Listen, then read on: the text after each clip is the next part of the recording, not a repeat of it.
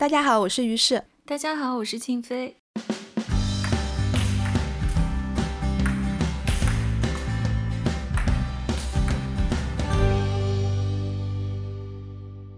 今天我们要来说一本非常重磅的美国人的作品。在讨论这个话题的时候，我们发现跟有一位女作家新出版的一本关于读书的书的其中有一篇文章非常的相关。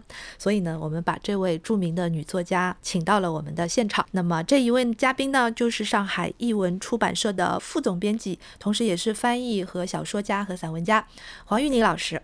黄老师好。黄老师好，大家好，两位主持人好，我是黄玉宁。那于是还没有跟我们说，我们今天要谈的这一部作品是什么？这部作品就是唐。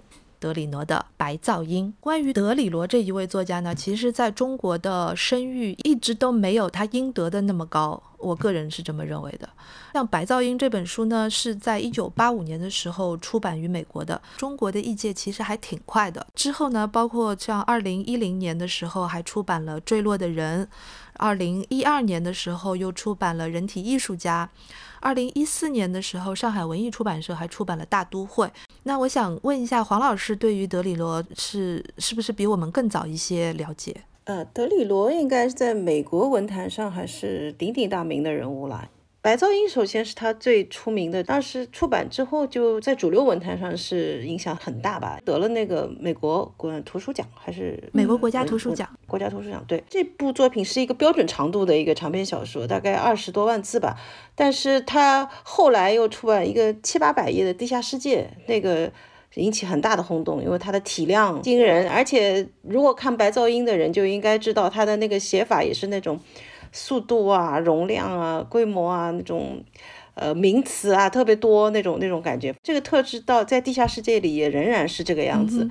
那么那么大的体量，就好像好多个白噪音一样，好多个白噪音，当时会引起，当时引起很大的轰动，也非常畅销。哎，他德里罗还是相对亲和度高一点。我觉得他这个亲和度里面有很大一部分是因为他比较幽默。对，那个对话里常常是还非常美式啊，那种非常美式，而且它叙事的写法也还是有故事，一直有推进嘛。我记得是在十多年前有一次我去加拿大的那一次，然后碰到一些美国的翻译和作家，因为那个时候我对保罗·奥斯特很迷嘛，那一阵子大家都很迷保罗·奥斯特，然后奥斯特不是在巨兽和还有那本书里面，就是专门是提到了德里罗，致敬的意味非常的明显。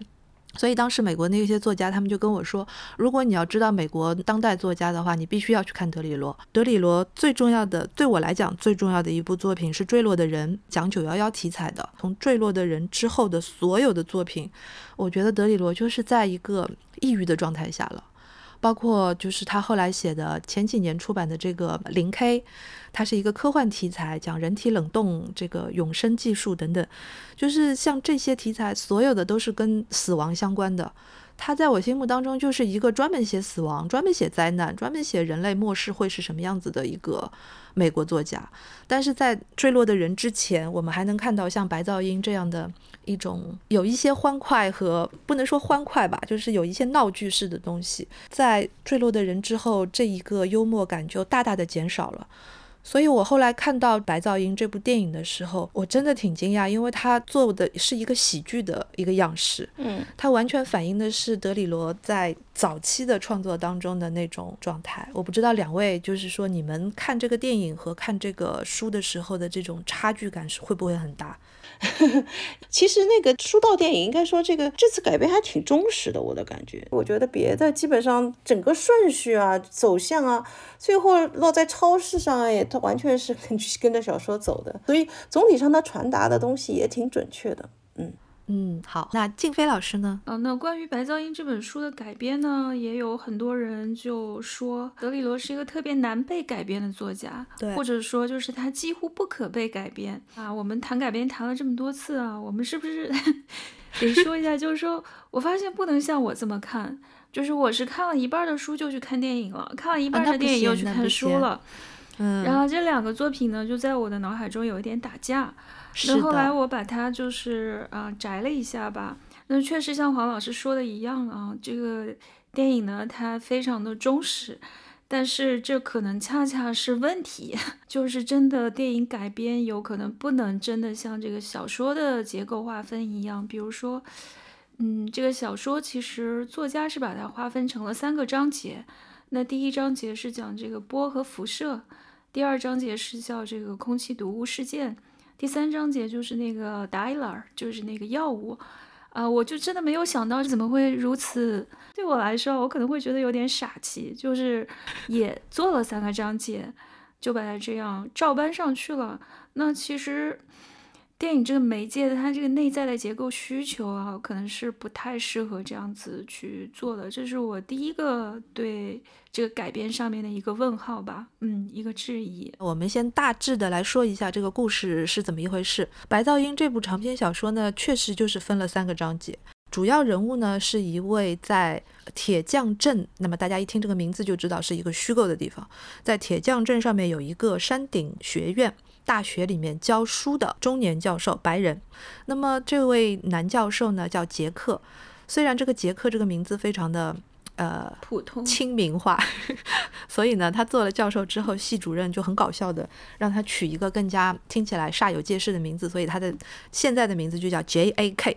嗯，然后 J A K 老师呢，有一位太太是他的第三任妻子，他们家里面。出现了四个孩子，他们跟各自的前任。这个生的孩子也有他们自己生的孩子，这家人家呢，每个人都是在那边叽里呱啦的说话。第一章节所谓的波和辐射呢，主要为了牵扯出的是另外的一个人物，是从纽约到他们学校来进行访问学者的一位老师，叫莫里。他在这个书里面基本上承担了大部分的关于死亡的议题和讨论的这么一个角色。整个的一个故事就是这样，可以说是一个家庭发生的两段突发事件，然后这个家庭。还继续下去了。如果要说这本书原作的一个精神主旨的话，其实完全不是夫妻间的关系，而是说对于死亡这个主题，对于现代文明和物质极度旺盛的这么一个当代社会下面，人类对于死亡的这些恐惧该如何处理，这个是它的一个核心内容，也是德里罗所有的作品当中的一个核心内容。我也想请黄老师谈一下，就是。呃，你们会把它叫做是一种后现代歇斯底里的小说，谈一谈这个后现代歇斯底里小说的特点是什么，而且它为什么会有这样的一个称号？这个说来真的是非常非常话长了，就是其实后现代和歇斯底里本身也不是一个概念，那我就不不详细说这个后现代是什么，因为这个概念可能大家知道的更多，因为。你可能随便查一查就能看到，其实你也有可能查完了这些东西以后还是不知道，但这个不奇怪，它的这个概念非常非常大，它不完全针对文学的。你首先得知道后现代社会是什么，对吧？它是相对于我们现代主义，因为现代主义可能是，呃，比方意识流啊，像二战之后整个社会思潮又发生变化，那么就必须跟前面发生区别。那么他的作品也带有这种思潮的特征，所以这类叫做后现代，所以它是个非常宽泛巨大的概念。今天金飞为什么说到这个歇斯底里呢？其实是一个作家，就是詹姆斯伍德，一个文学评论家，他自己在一篇比较重要的批评文章里面带出的，或者说他自己创造的一个概念，这个叫歇斯底里现实主义。实际上，它是针对一个小说，这个小说呢是。扎迪·史密斯，我们又出来一个女作家的名字啊，这是一个英国女作家，现在主要在美国活动。呃，她的年纪应该是七七零后吧。那么。曾经被认为是那一代作家里面最重要的一个，当然他现在也很重要，但是呢，没有像当初他出道的时候给人的那那种光芒万丈的感觉，因为他当时处女作《白牙》嘛，就得到了文坛很大的瞩目，销量也很好。那么这个女作家的作品呢，带有一种很鲜明的那种被詹姆斯·伍德非常反感的一种一种特征，就是她很话痨，就是白噪音给人感觉也是这样，对吧？她她的那个电影里面，你会觉得对话怎么那么多，所有的对话都是。很密集，以极快的速度爆发出来，然后信息量很大。如果你不按个暂停，这些对话你会觉得是有一种噪音感的。但实际上，这些对话里面都是有很多信息的。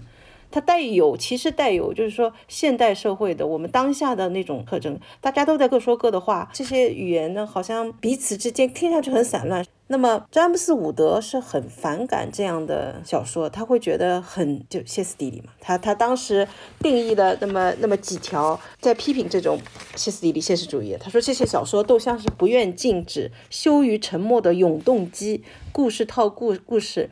不惜一切代价追求活力，而且是将嘈杂的生活的活力误认为是戏剧的活力。他说他这个故事呢都是太丰富，太具有关联性，不同的故事，不同的人物互相纠缠，成倍数的自我繁殖。他是概括这个歇斯底里现实主义的特征嘛？说这类小说并不是魔幻现实主义，他们并不是违背物理法则的故事。指责他不是因为他缺乏现实，而是因为他在借用现实主义的同时，似乎在逃避现实。嗯，那么。最后，他总结，他认为为什么他那么不喜欢这类小说，是因为这类小说逃避的实际上是。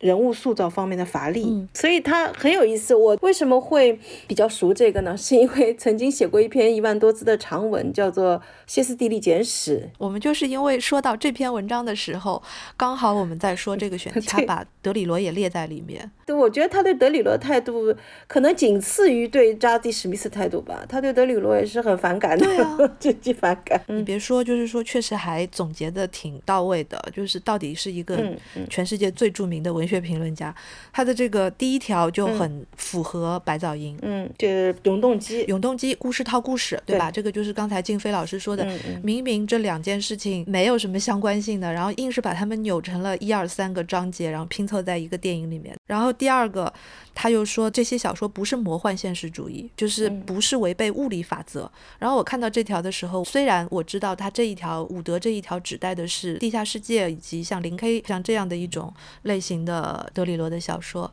但是我个人觉得《白噪音》当中的每一件事情都是极其现实主义的，包括他对于戴勒尔的那个药物的设定，这个设定显然是有一点点的科幻的成分。他们那个所谓的机构是想发明一种药物，能够针对大脑当中产生恐惧的那个部位，针对那个部位给药，就可以让人类永远不再害怕死亡。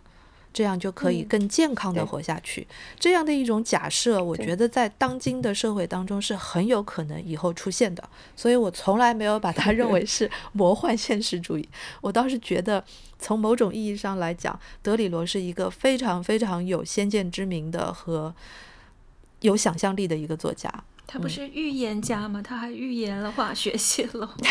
化学化学泄漏这件事，我觉得应该是一个必然的事情，而不是一个豁然的事情吧。好了好了，开玩笑开玩笑。就算他今天不会在俄亥俄州发生，可能在世界上的各个地方，包括前一阵子在北欧的那个呃原油的泄漏啦，是等等，这些不都是环境灾难吗？就是人类文明。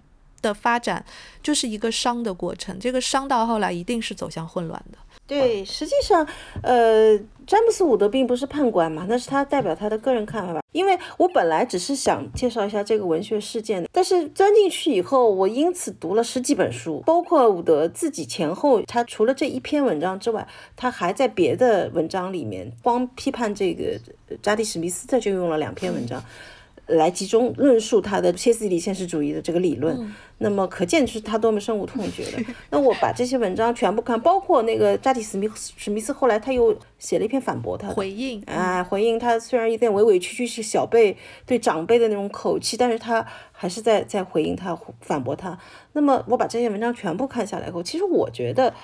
呃，伍德自己其实也应该反省一下，虽然他的很多说法或他的概括还是那么鲜活啊，还生动啊，写得很好，但是他也应该反省一下他自己的很多文学观念和趣味，实际上仍然是带着鲜明的十九世纪的痕迹。就是说，他真正的指控最严厉的，应该就是说这些作家为什么要这样写呢？就是因为他们在自己在人物塑造方面是没有力气的，没有能力的。所以只能用这样大量的信息啊，这些大量的知识啊，他甚至带点酸酸的说，他那边这个也懂，那个也懂，那种感觉其实是他自己的有一些观念，呃，他也有一种。呃迷惘的或者无力抓住现在这个时代特征的那样一种一种东西。所以人很多看法都是局限性的。我我觉得你可以认为他们这样速度那么快的写作是一种永动机，那你是不是可能也是因为你自己那个渐渐的谈 慢？对整个的阅读或者说他的这个感知，他已经不知道这个世界正在发生的。这么大的变化，如果文学的这个责任是需要把这个这种变化捕捉下来的话，或者是把它表现出来的话，他怎么可能还完全在用十九世纪的或者二十世纪早期的这种方法来呈现？就仅仅用这种方法来呈现现在的世界呢？我觉得可能也是不够的。这时候是需要像。扎迪·史密斯也好，德里罗也好，包括他在这个歇斯底里现实主义，他其实当初点了好多人的名，品清，还有哎，伍德，包括像大家都喜欢的拉什迪或者叫鲁西迪，对吧？这个这些，他也把他拉进了他的这个框里面，就可见他其实都是有局限性的嘛。所以他们这种论战啊，一来一往，前前后后，包括还拉进很多别的作家。这本身是一件非常有趣的事情。其实，因为说到底，歇斯底里现实主义和魔幻现实主义这样的文学概念是不一样的。它没有那么严谨，没有像魔幻现实主义已经有大量的理论啊。而这个事情呢，它是一个非常好玩的一个生动的一个标签。为什么说这个标签它也有一点意思呢？就是说，我们可以通过他们的这种论战，通过这个概念来读一批书吧，应该说来真正的领会一下，到底这些作品共同的特点是什么？为什么他们会有？被争议的东西，为什么就是喜好个人的之间的这个看法会有那么大的分歧？这是很有意思的一件事情。就是对待一个歇斯底里的世界，我们可能就是要用一种歇斯底里的态度进行一种创作和表现。某种程度上是这样。虽然歇斯底里现实主义是一个听上去特别新鲜又特别好玩的一个一个一个名号啊，但实际上它也不是完全是一个无本之木，只不过它在不同的时代有不同时代的表现。我们大家都知道有个极简主义，对吧？它的对立面就是极繁。那就是 maximalist，对吧？那个是 minimalist。我们一一般比较熟悉的是极简，但是很少有人想到他那个另一面极繁也有很多很出色的作品，像很早的像《巨人传》那样的，对吧？拉伯雷那样那种《巨人传》那种，但是极繁呢？它这是也是个比较大的概念，它可以把很多繁复的这类作品都可以容纳进去。但是歇斯底里现实主义可能是某种程度上比较新时代的这个呃，当然这个新时代也不算很新了，毕竟那个德里罗也是个很那么老的作家啊，就是说相对来说离我们年代近一点的一种表现方式。嗯，只是它带有一些时代特征好。最后，最后我还得讲一下这个概念为什么会说到白噪音在内他们的论战当中，白噪音是出现的。在那个查理·史密斯他反驳詹姆斯·伍德的那篇文章里面。特意提到，就是说，如果他光说我自己写的东西，他可能觉得他不够分量，他必须拉那个，就是拉点同伴过来，哎，拉同伴过来。他就提到，他说他不相信詹姆斯·伍德，你居然会认为像文学这样一座宽阔的教堂里面，理应缺席《午夜之子》和《白噪音》这样伟大的作品。嗯，那么他这里就列到了两部作品里面，一部是卢西迪的《午夜之子》，另外一本就是这个德里罗的《白噪音》，可见。加利·史密斯本人受白噪音应该是影响非常大。后来我仔细看白噪音的这个小说，那里面很学术意味的那些情节，其实跟。查理·史密斯本人就就有点像，很影响他的那个，比方那个美，美很明显。On Beauty，On Beauty 里面，它就主要结构就是两个学术家庭的故事是，所以这种情节肯定是会对查理·史密斯产生很大的影响的。嗯，所以我们再来稍微的深入一下，两位你们觉得这个歇斯底里的特性？在白噪音当中是表现在哪些地方呢？我刚才听黄老师说了这些作家的论战，我觉得好有意思啊。然后 我在想，詹姆斯·伍德可能对一大半的现代电影，或者他也可能很讨厌这个伍迪·艾伦。伍迪·艾伦也是这种絮絮叨叨，然后没完没了，思维非常跳跃。呃，基本上所有的主题都是围绕着人类生活的鸡毛蒜皮，没有任何神圣的高深的东西。嗯哼。然后《白噪音》这个书啊，现代生活可能这个歇斯底里的一个方面就是生活中全部都被媒介围绕着。嗯，你看他小说也好，电影也好，人物在对话的时候，他基本上一直是要被打断的。他而且往往就是会被电视机的声音打断。或者就是被收音机打断，或者因为八十年代嘛还没有互联网，那这个所谓的交流，其实也就是变成一种不可能，各说各话。哎，这种各说各话的感觉是非常强烈的。经常这个主题是交织、跳跃、错乱的，就是这种错综复杂的感觉。要看一段时间，可能才能够进入到他编织的那个世界当中去嘛。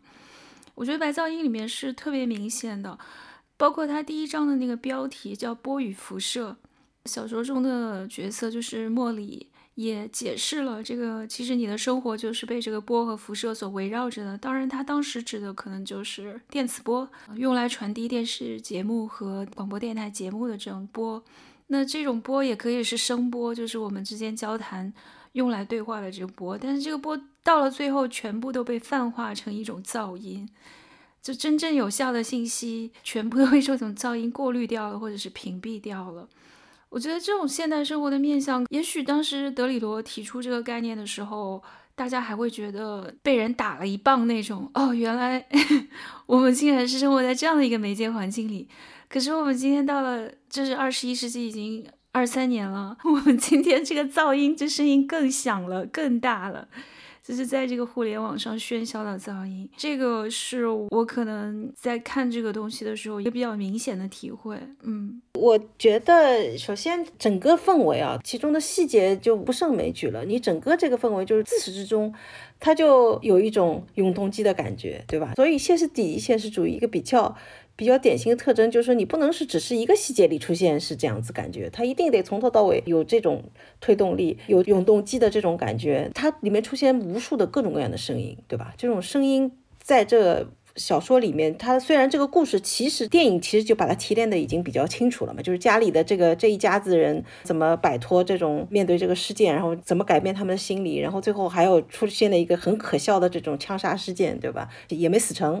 那么像这种这个事件虽然是观察时钟，但实际上围绕这个事件里面大量的这个声音，就好像那个人们在评论这个扎迪史密斯的小说，很喜欢用的是一个合唱团的感觉。嗯哼。那所以在这点上来说，我觉得确实他两个人，他们这些作家都有这种特征，各种各样丰富的声音交织在整个文本当中。这一点是你即便不看电影，光看这个小说，你也总觉得耳朵旁边是有声音的。我觉得可能看书会觉得声音更多吧。德里罗的小说之前就一直被认为是不可以拍摄的一种小说的一个真正原因，就是它有太大量的对白。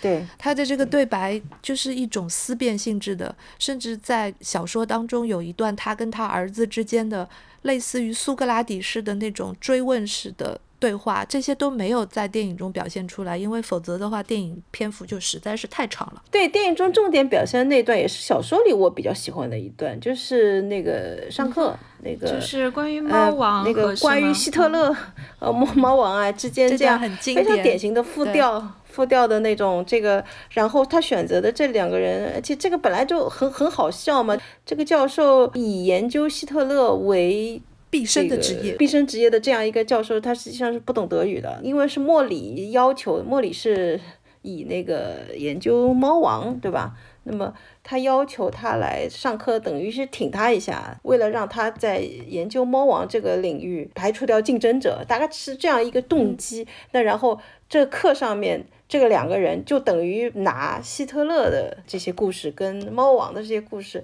做了一个就是平行剪辑，有点像。哎，对 对，差不多就像是个和和声啊那种复调那种感觉。所以这类小说里都好像有合唱团。那这两个演员，我估计演这段戏的时候也是非常过瘾的。是是是。所以如果你问我什么细节最能体现歇斯底里现实主义呢？我想。这个细节我是肯定会记得住的。关于这一段，那个 IMDB 上面有一个评论，他说这个是一个 rap battle。不过还我觉得这段还是和我读小说的时候脑海中想象的那种复调不太一样。这个电影里面反而没有小说好像有那种音乐感。我不知道你们有没有这种感觉？我觉得他们的那些对白只让我觉得头疼。有一些电影的对白是非常有韵律感的，是真的很像音乐。就是节奏啊，还有都编织的很美，但我不知道为什么，就包括他们家不是有很多孩子嘛，孩子们的那种走位啊、变化啊、说交谈，都让我觉得有点聒噪，就很闹心。但是聒噪是对的呀，小说只是因为你文体它放在那里，它是也是用一种特别夸张到极致的方式来呈现，它其实就要的就是聒噪，它其实也不是要你真的说。而且他这些所有的对话都带有强烈的反讽色彩。对你只要想到这个人连德语都不懂，你本身就觉得很好笑。对，你把这个希特勒讲的很，而且他选择希特勒这样一个政治人物，对吧？一个是那个猫王这样一个偶像，把这两个人放在一起。你说他完全不相干吧？他有他互相对照的这种感觉，所以就是偶像崇拜的主题，其实也是德里罗一直都在写的。对，接着刚才黄老师说的那个文学评论啊，就是说詹姆斯伍德好像是在用一个十九世纪的古典的审美。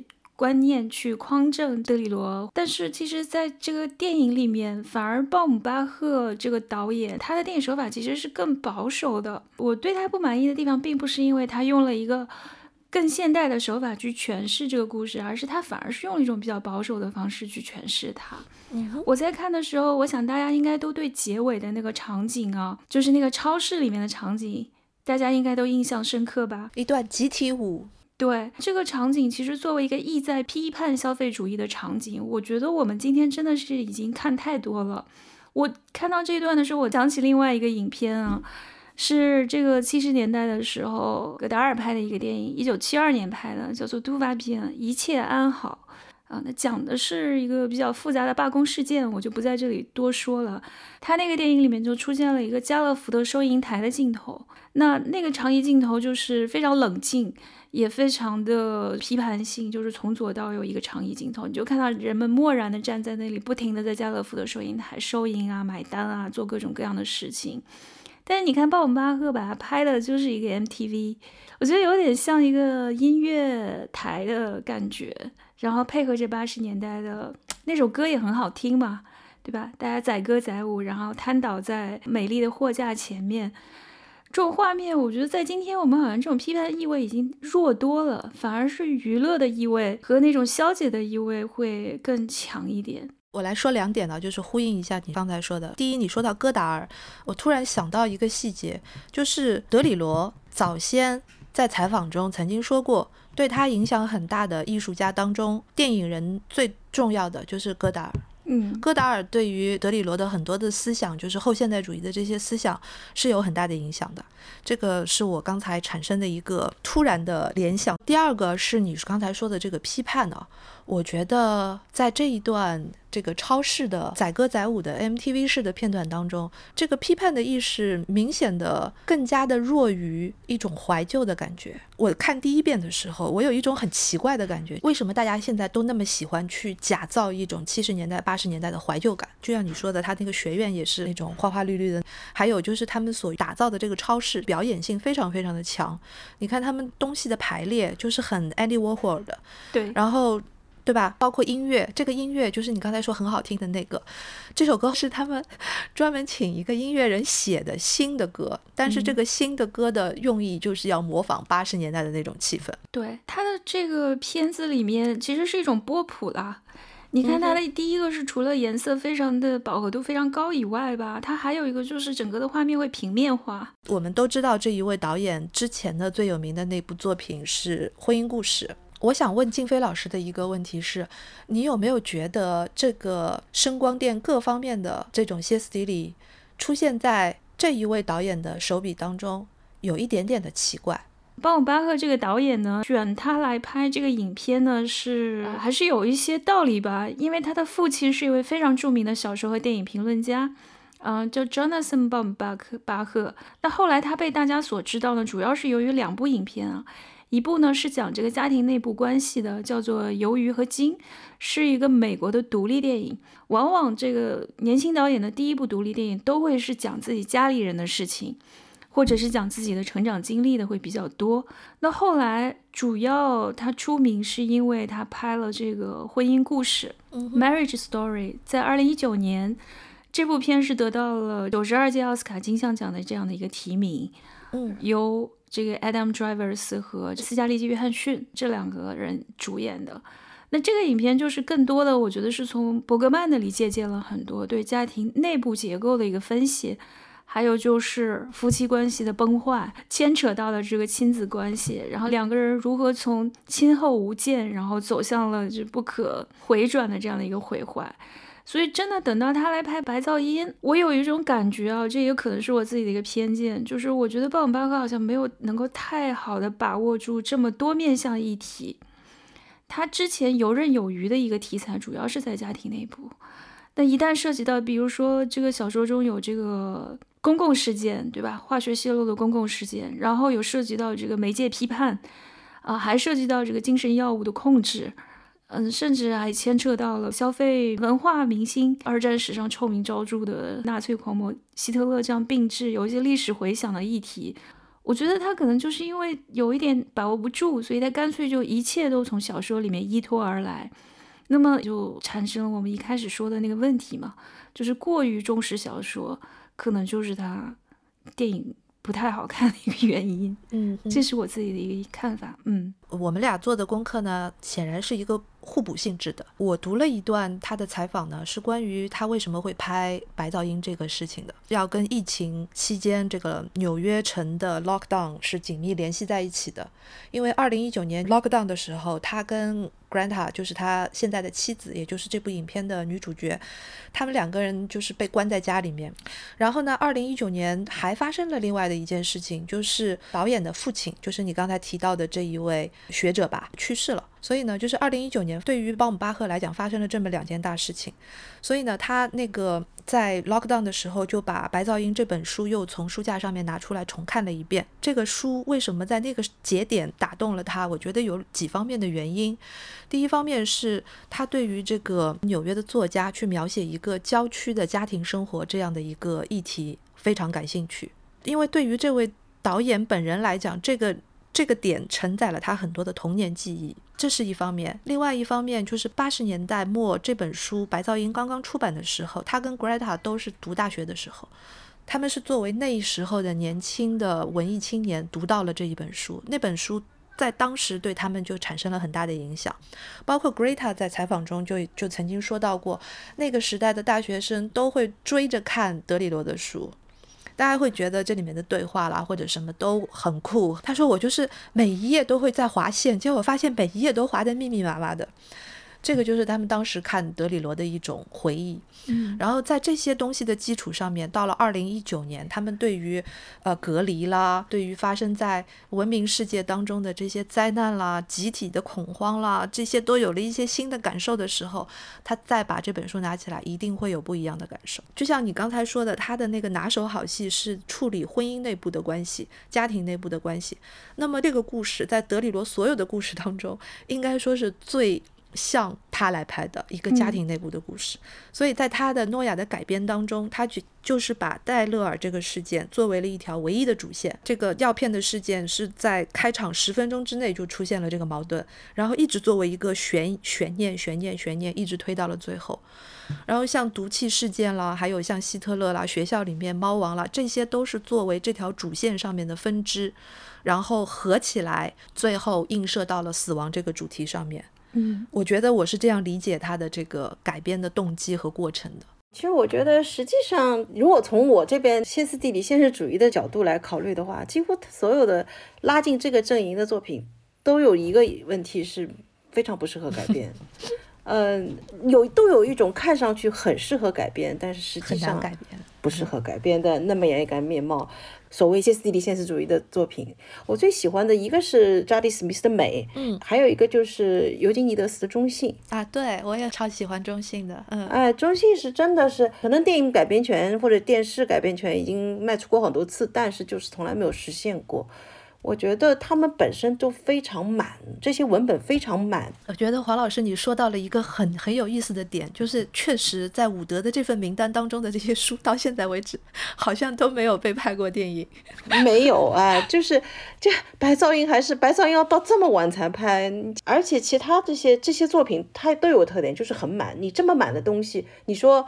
呃，这些对话什么，如果不把它电影表现出来，你弄用一个戈达尔的镜头，这样肯定不行的，跟这个小说特质是搭不上的，我觉得。所以我觉得这类作品其实很可能它确实是在这上面是挺不幸的，但是改编会变得很难，因为它所有的这些作品都有很强烈的喜剧色彩，那种中性也是的那种那种你无法讲清楚的那种幽默感融入在每一页当中，非常巧妙。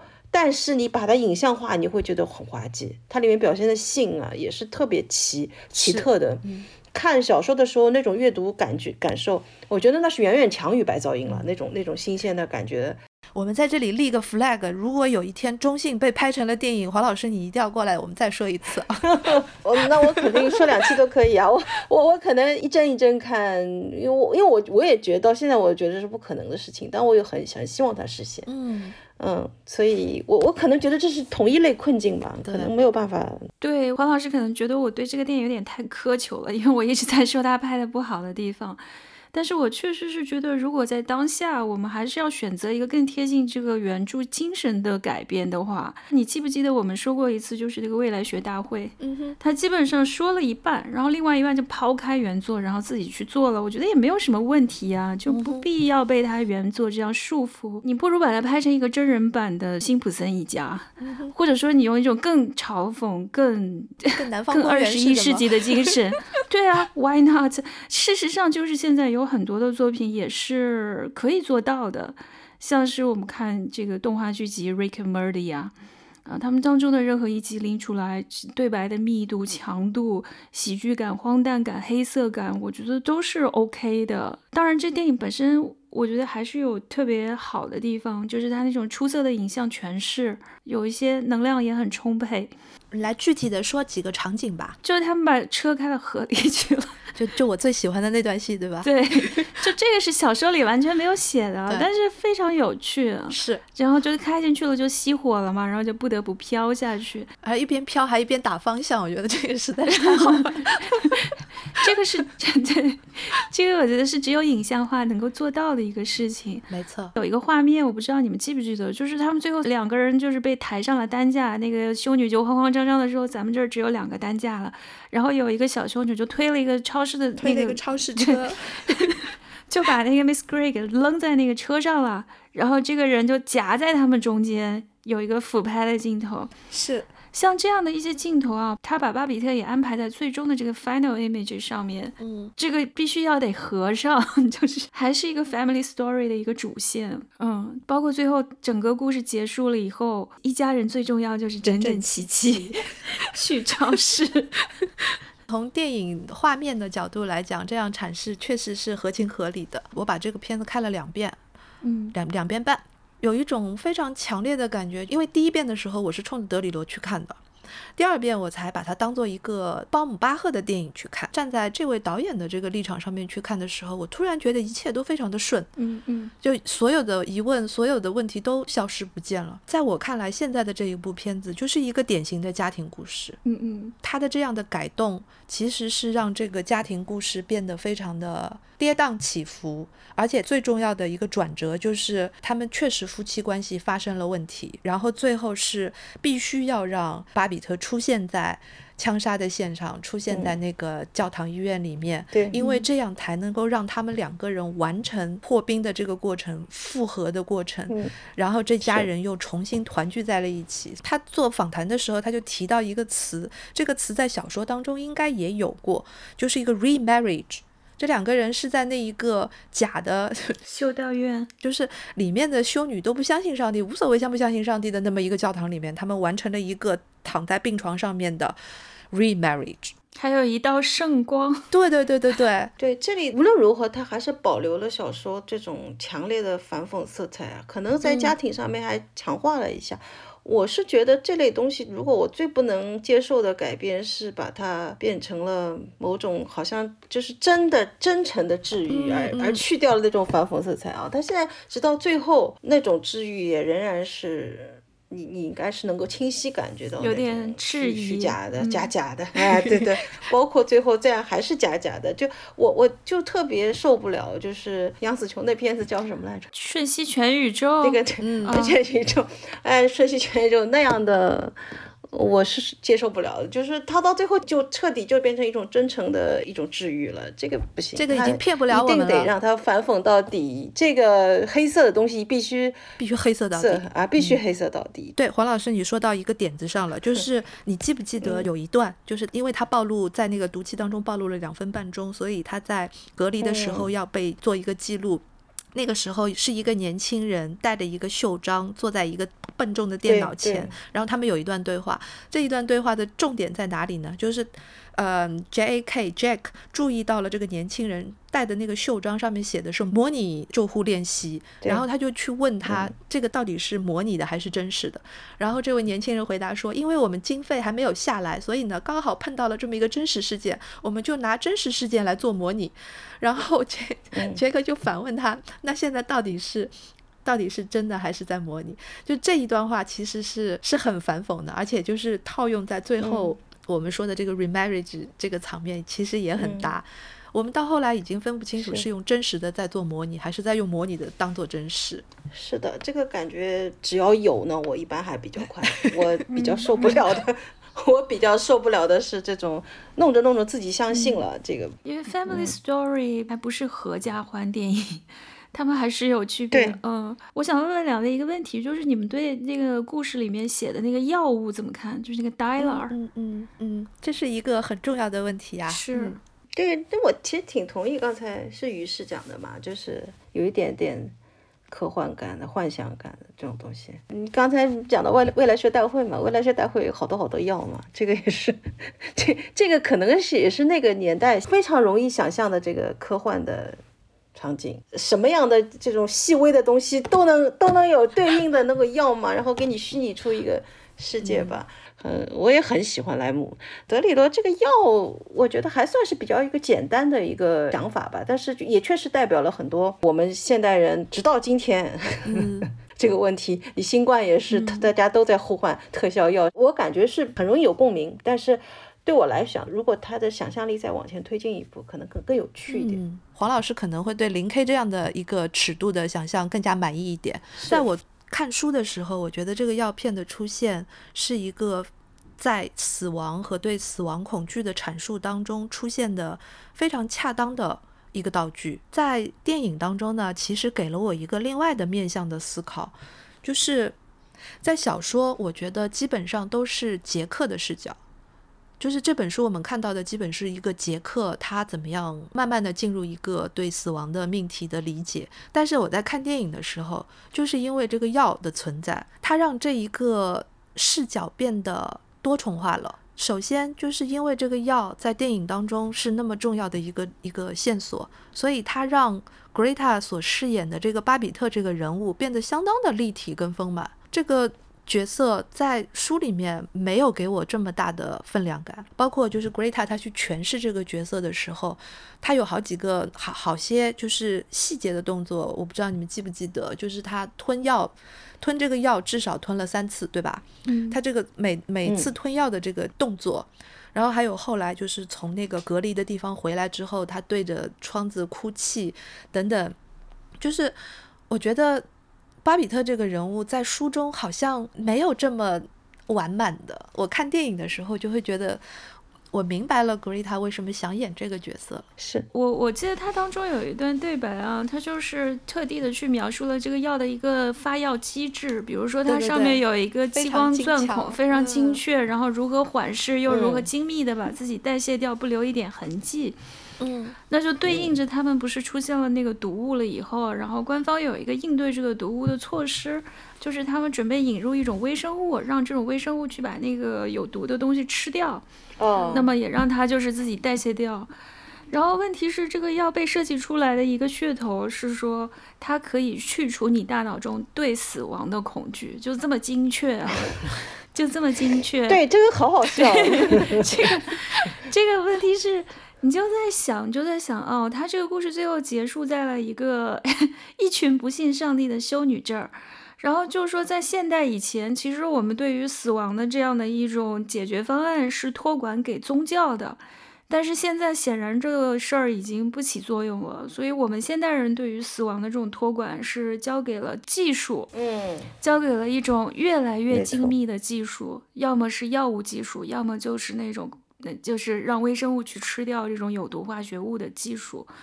我觉得德里罗在这地方的设计就是在反思吧，就是我们这种把死亡移交给技术这种托管机制，它一定会有其他的副作用吧？既然你这么解释，倒是特别对。嗯，上帝已经死了嘛，到了后现代，把这个任务交给药。修女这段，我觉得是神来之笔啊，又好笑，又又很对，又很黑色。是有一个镜头，就是他们找到了那个修女，然后那个修女的帽子有一点像一个恶魔，就戴两个猫耳朵。它有一种故意的，这这个电影有很多地方拍的有点像那种廉价的 B 级恐怖片的效果。所以我说他这个怀旧的意图很明显的，他显然是知道这个东西是一八十年代的蹩脚的 B 级片的那种，包括他在加油站的那种叮叮当当的那种，对，嗯，那种细节处理，但是就就 OK。对吧？就是这种对以前类型片的挪用，嗯，就反而对了，嗯。现在拍也只能这样。你若是很正的去呈现它，如果你是用用非常高级的色调去呈现一个这种讽刺性这么强烈的东西，弄到后来是不是就适得其反，就有点伤感了？哎，我觉得这个确实得。得弄得滑稽一点，就是。我就想到斯蒂芬金有一个小说改编成了一个电影，就是一大群人困在一个超市里面。迷雾，那个是迷迷雾是吧？我疫情的时候看了一遍，又看了一遍。对对对，在白噪音当中有一段，他们开着车要去逃难的时候，路过了一个大卖场，然后大卖场里面的人其实是被困在里面的。嗯嗯。所以他们都站在窗前看着外面的这个车队。堵车的车队，然后坐在车里的人看着超市里的人，还没有明白说他们困在里面，他们还在想的是为什么这些人现在了还去买东西，这怎么还有心情买东西？我知道你为什么想到迷雾了，确实那个镜头就很像。是不是也是很像？嗯，它有一种视觉上相关性。嗯嗯，其实关于像超市啦什么的，我特别明白你说的，就是你你 get 不到最后那一段的歌舞的，就是那个点。但是我倒是很享受那段。超市这样东西真的是在急速的变成一个怀旧的对象。它在超市里面发生了太多太多的故事，我真的是摸着良心自己说，我现在在上海都已经不去超市了。我每次去国外去。去逛超市，尤其是像美国那个大超市，灯光那么的闪亮，简直就想戴着墨镜进超市 跳迪斯科，在里面。对呀，你跳什么舞都很宽敞。然后就是在那种买单的那个过程，扫二维码，就是书里面最后一段写的。茉莉在那个书里面把这一段过程是比喻成了人类的生活当中的人生的最后一段，你要给自己算个账，然后你就走出了那扇玻璃门，这个人生就算结束了。就是这种感觉，嗯，在互联网时代已经越来越少了。我们都是在手机上完成这件事了，所以现在去看这样的一些啊漂漂亮亮的超市的场景的时候，我我还挺享受的。我跟你说，我还真的就沉浸在那个 怀旧的反讽的意味当中。我很喜欢那个电影里面莫里对超市的定义，他是说超市现在变成了我们死后但是还没有去往往生世界的一个中间地带。就是一个中阴身的概念，这是某种程度上，我们都是一些消费主义幽魂，是吗？而且也是莫莉说的一段非常重要的话，说到的是人类其实分两种，一种是杀人的人，一种是被杀的人，等等等等。那一段对话其实我也非常的喜欢，就是他刚出版的时候我就买了嘛，然后看了，还写了一篇书评。这次我把它又拿下来的时候，发现这段我划的线是最多的，可见我当时都在想些什么。对，对他后面说把枪给他是杀死死亡，那个也是很扣题。对，然后那段里面用到了一个词，其实他说的是杀人这件事情是给你自己的人生做一个 credit。以前的翻译就是十多年前的翻译的时候，显然在这个词上面有一点点的没有确定，所以它翻成了得分和加分。在这个呃电影的字幕当中，大家已经对这件事情对 credit 这件事情驾轻就熟了，所以直接翻成了积分。我觉得。这两个翻译的不同，就已经充分说明了大家对 credit 和对消费世界所有的术语的这种变化已经非常明显了。就我们现在已经深入骨髓了，是吗？完全内化在自己这儿了。所以从德里罗写这个书一直到现在，已经发生了这么大的变化。黄老师那本《歇斯底里简史》的那一篇当中，曾经提到一段，就是说像这样的一种写作是需要大量的体力的。是的，像德里罗这样的作家，其实他在九幺幺之后的这些写作，就明显的看得出来是写不动了。嗯，一方面有可能是真的体力上面写不动了。我一直认为他现在不太可能再拿诺贝尔奖的一个原因，就是因为他的这个后劲已经。已经没有了。我部分同意你，这自然规律嘛，体力、心力啊，包括他也有落后于时代的时候，对吧？到了一定年纪一定会这样。不过，他不会得诺奖，我觉得跟这个关系不大。诺奖，我我我觉得诺奖，诺奖主要是对美国作家，几乎是他把那个奖给宁可给鲍勃迪伦，也不也完全无视所有的那些美国好小说家，这就说很说明问题了，是吧？这个就带有一种强烈的嘲讽，对美国作家，对美国小说家是不公平的，应该说是的。所以德里罗，你刚才说到他。一直是诺奖的陪跑者嘛？我觉得很大程度上，美国文学本来就是一个庞大的陪跑团。那它本身就是，虽然美国文学其实美国的任何东西在整个世界范围内，它都很难被忽视，对吧？你已经是全世界最占优势的，你出版的东西已经是全球瞩目的焦点。可能瑞典文学院不太喜欢给他们锦上添花。嗯。我觉得，如果理解通俗一点，可能可可能就是这么回事吧。嗯，那么作为这个陪跑团里的代表人物，德里罗也很难逃开这样的命运吧。所以我也觉得，在可见的这个未来，也很难轮到他。当然，这个事情我们不看到最后，也不会知道究竟会怎样，就是。好，那我们就进入每一期的推荐环节。我还是就推荐那本《中性》吧。伍德的所有的，他有的时候对查理·史密斯啊，对德里罗都不太客气，但是对《中性》这本书，他还是给予一个相对比较公正的评价的。他认为这还是一个有人性，他认为好笑的动人好笑，同时又深具人性啊。这个是伍德给这样的这种明显带有歇斯底里。这个症状的这样作品最高的评价了。那我我觉得我理解他为什么会给这种评价，因为在我看来，就是他确实做到了一种在作者立场和读者立立场之间找到了一个最佳的位置。他不光是。自己说的爽，他也考虑到你读的时候，你仍然需要很多那些传统故事的迷人的东西，他在这里面也有，所以我很喜欢。我自己看过两遍《中心》，这本书我也非常的喜欢。那金飞老师来推荐一部电影吧。我想到了一个比较契合的电影啊，是这个两千年的时候，一位女导演叫玛丽哈伦，她拍摄的一个影片叫做《美国精神病人》。你们有没有看过？看过，嗯，也是小说改的。这个主角吧，也是一个华尔街的精英。演这个主角的人呢，又是我们现在在这个漫威电影和超英电影里面经常看到的一个非常出名的男演员，叫克里斯蒂安·贝尔。嗯，他那个时候演了一个非常有趣的角色，这个角色的名字呢叫 Batman，就是 我们肯定会想 Batman，Batman，嗯。然后他这两个身份有一点点重叠吧，也都是一个精英，然后是个非常具有钱的人，但是这些人他就是内心很崩坏。那这个电影也是从这个美国的独立电影节圣丹斯电影节出来的，它也算是一种那种黑色讽刺、讽刺力度比较大的这样的一个文本吧。嗯，还挺符合歇斯底里本次主题的 这个序列是吗？对对对，我我我突然之间想到，就是伍德先生如果是要写一个电影的现实主义的批判的文章的话，可能名单会更长一些。你想折磨死他吗？他看着是，他给气死了。他肯定更生气。